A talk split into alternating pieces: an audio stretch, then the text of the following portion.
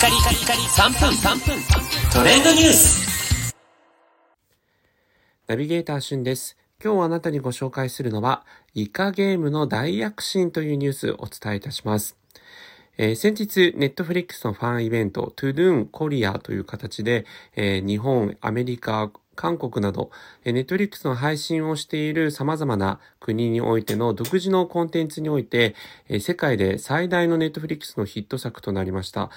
えイカゲームにおいてえ、今回ですねえ、シーズン1の未公開映像というのも公開されました。えそして、イカゲームに関してはシーズン2の制作が決定されており、えー、噂によるとシーズン3までもどうやら契約しているという報道もあるぐらい、え、ネットフリックスの目玉コンテンツと今後もなり得るようなコンテンツです。えー、そんなイカゲームですが、アメリカのえー、エミー賞という、まあ、ドラマでいうアカデミー賞のような、えー、ものですね。そのエミー賞に、このイカゲームがですね、歴史的な快挙を成し遂げたというニュースご存知でしょうか？え例えば、イカゲームで主演を務められましたイ・ジョンジェスさんがですね、主演男優賞を受賞ということで、えー、実際にこう、英語圏以外において、えー、こういった主演男優賞を受賞するというのは今回が初ということになります。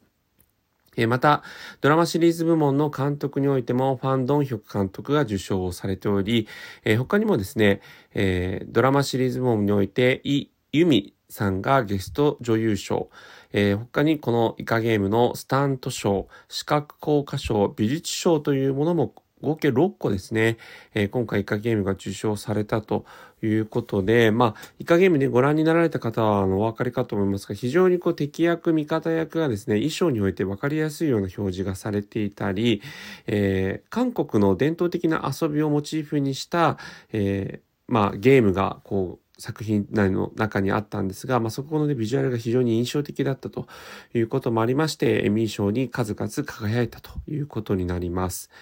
えー、実際にですね、まあ、このイカゲームに関しては、シーズン1である一通りのところまで描かれたんですが、まだまだ謎が深まる展開、展開だったということもありまして、えー、シーズン2の制作がもう開始されていると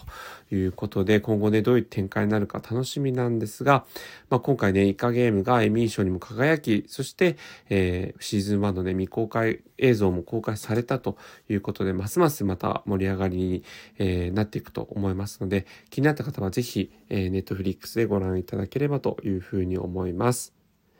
それではまたお会いしましょう。Have a nice day!